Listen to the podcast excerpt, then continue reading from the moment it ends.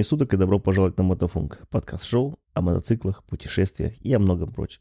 С вами Совикус, и в этом выпуске я хочу рассказать о Австрии и о Хорватии.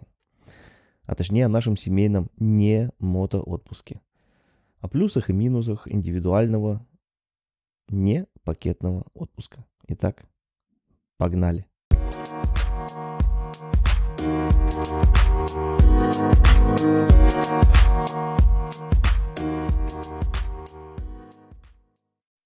В этом году, а на дворе у нас 2021 год, мы с семьей и с друзьями поехали в отпуск своим ходом на машинах. Задумано было так. Сперва почти неделю хайкинг в, в австрийских Альпах, а потом в Хорватию, на море. Пляжный отдых.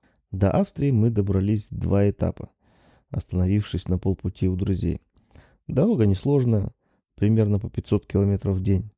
Несколько строек и пробок немного замедляли ход, но, в общем, без проблем. В Австрии мы заранее забронировали дом на 10 человек. И когда мы приехали забирать ключи от дома, мы увидели, как хозяйка на джипе сдает задом и наезжает на скамейку, чего она даже и не заметила, пока мы ей пальцем не показали, что она правый бок у машины поцарапала. Ее реакция должна была нас насторожить. «Хи-хи-ха-ха, ничего страшного», — сказала она. Итак, мы получили ключ от дома и поняли, что наплевательское отношение у хозяйки не только к машине, но и, скорее всего, ко всему остальному. По крайней мере, к дому. Сам дом очень красивый, большой, просторный, но везде грязь, вся мебель просто самого низкого качества. Тут и там поломки, недоделки, прочие косяки, где-то заброшено, недоделано. Просто дом в плачевном состоянии. Настоящего хозяина у дома нет. При заселении в дом нам пришлось сперва заняться уборкой и продезинфицировать санузлы и прочее. Например, перила на второй этаж было такое липкое, что ж, ну просто было противно притрагиваться. Пришлось все помыть, убрать, отдраить. Годом раньше мы э, также отдыхали в Альпах и были в восторге. И от дома, и от гостеприимства. Хозяева были просто супер. А вот в этом году мы были разочарованы и тем, и другим.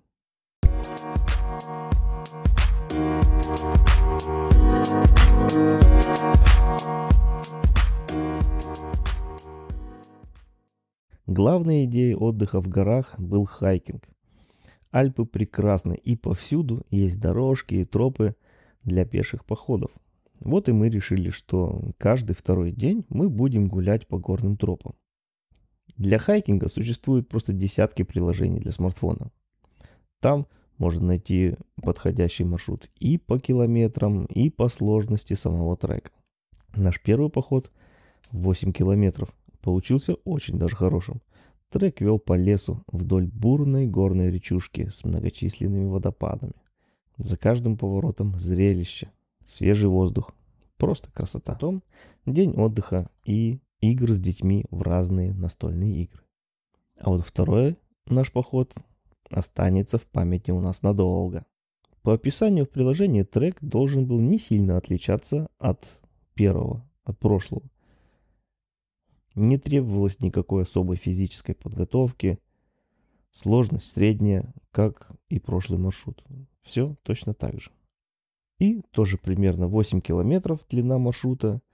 Единственная разница это то, что самой высокой отметкой была вершина горы – 2410 метров над уровнем моря. Это на тысячу метров выше, чем прошлый маршрут. Начиналось все безобидно. Небольшая облачность. Пройдя примерно одну треть маршрута, мы набрели на домик в горах, где остановились перекусить на обед. В то время на гору налетели облака, и дальше мы уже шли в тумане. При этом мы еще не поднялись и на четверть высоты.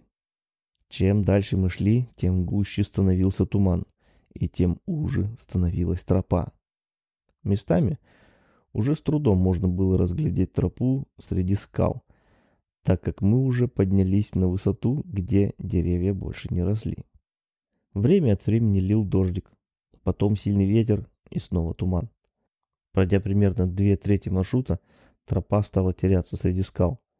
А подъем стал настолько крут, что ходьбой тоже было трудно назвать. Мы карабкались вверх по скалам. Вдобавок дождь, сильный ветер, скалы, обрывы и видимость в 20-25 метров. Пути назад уже не было. Карабкаться вниз по тем скалам, что были уже позади, было еще страшнее, чем та неизвестность, что ждала нас впереди.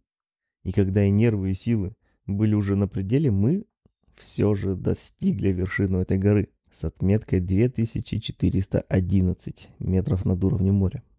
Нас трепал штормовой холодный ветер с дождем и градом.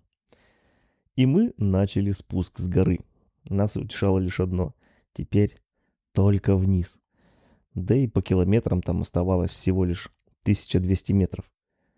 До начала нашего маршрута. Маршрут был круговым, кольцевым. Но за это расстояние мы должны были спуститься почти на 600 метров ниже. В один прекрасный момент мы завернули за гору, и ветер прекратился. Остался только очень густой туман. Но приключения наши еще не закончились. Где-то, не доходя 500 метров до финиша, в тумане мы набрали на стадо коров. И, как оказалось, там были не только коровы. Сперва мы услышали топот копыт и яростное дыхание, приближающееся к нам в тумане. Вскоре мы увидели молодого разъяренного быка, несущегося прямо на нас. Как по команде все бросились бежать. К счастью, поблизости оказался забор. Дети прошмыгнули под забором, взрослые через забор. В общем, адреналина хапнули так, что ой-ой-ой. Ах да, чуть не забыл. На эту гору мы поднялись на канатной дороге. И также должны были спуститься вниз, э, на ней же в долину. К станции на горе мы дошли 5 минут до закрытия. Еще бы чуть-чуть, и мы бы остались на горе. И вниз пришлось бы идти еще более 5 километров, чтобы спуститься на парковку, где мы оставили машину. Но все хорошо, что хорошо кончается. С собой с горы мы принесли незабываемые впечатления.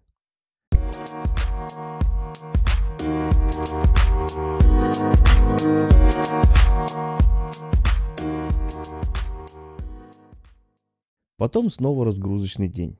Без приключений.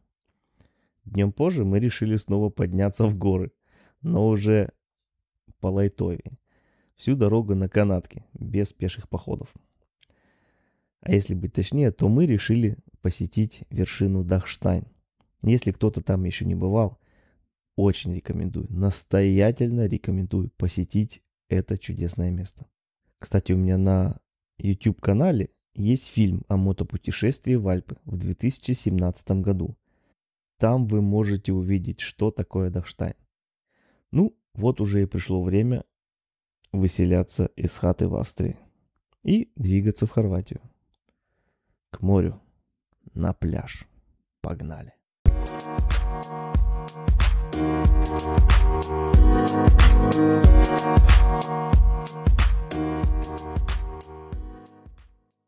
Дорога из Австрии в Хорватию была слегка утомительной. Неприятности начались еще в Австрии.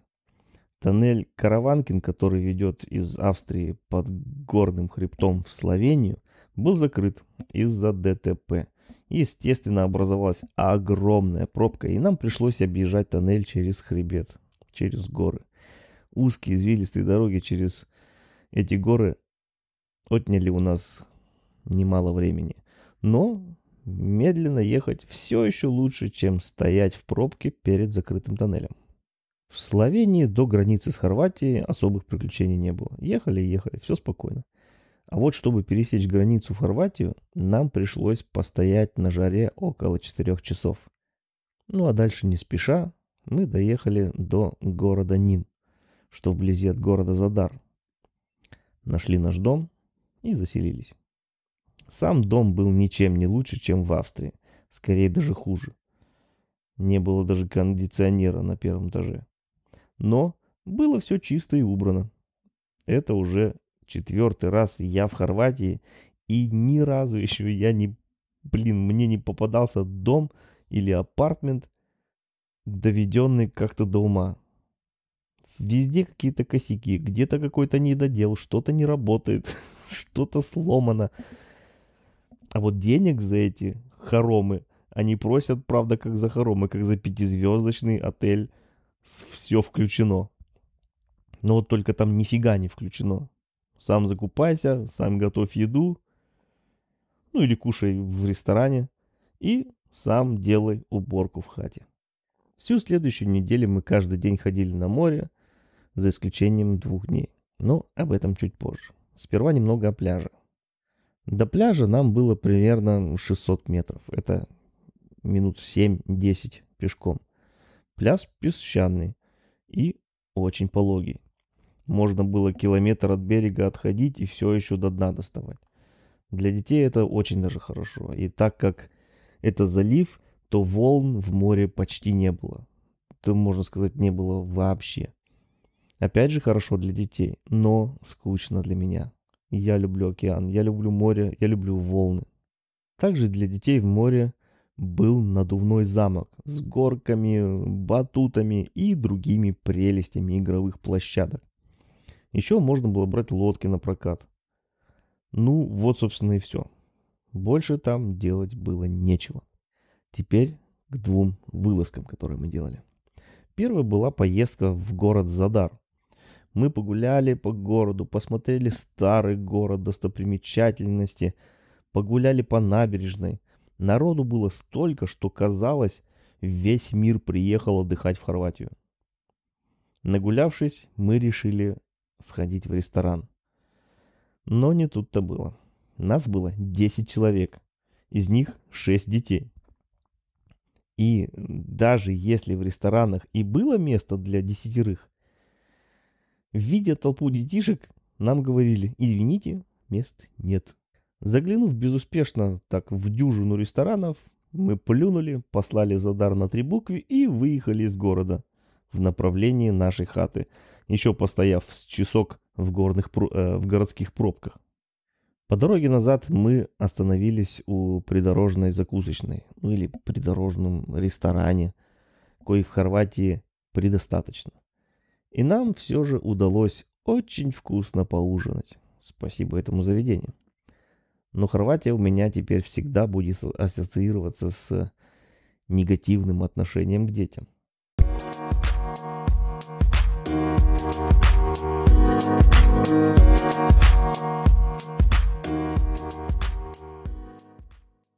Второй нашей вылазкой была поездка к Плитвицким озерам. Место очень красивое, но опять же, народу было столько, что невозможно было где-то уединиться или даже сделать фотографию какого-нибудь водопада, где нет толпы. Масса людей просто несла нас по тропам парка. Думаю, если б не толпы туристов, то мне бы понравилось. Но не в этот раз.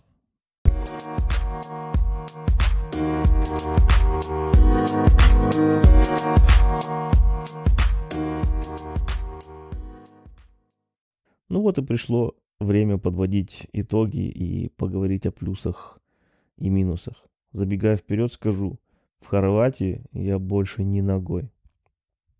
Если, то только на мото и проездом. Так давайте я начну все же с плюсов. А, на позитивной стороне такого рода отпуска для меня это мобильность и независимость. В любое время можешь поехать туда-сюда, ты все-таки на своей машине. И... И все. На этом плюсы закончились. Минусов я вижу намного больше.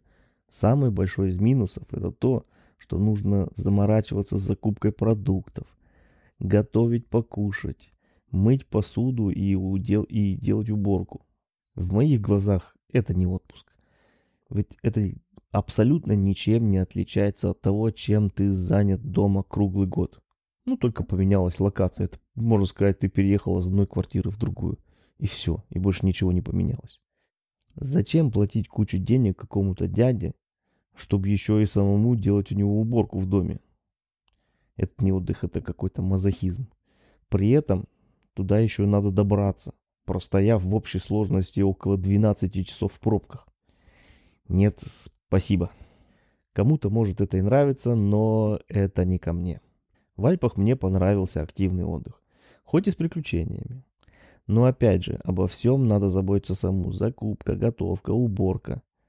И этот грязный дом тоже огромный минус.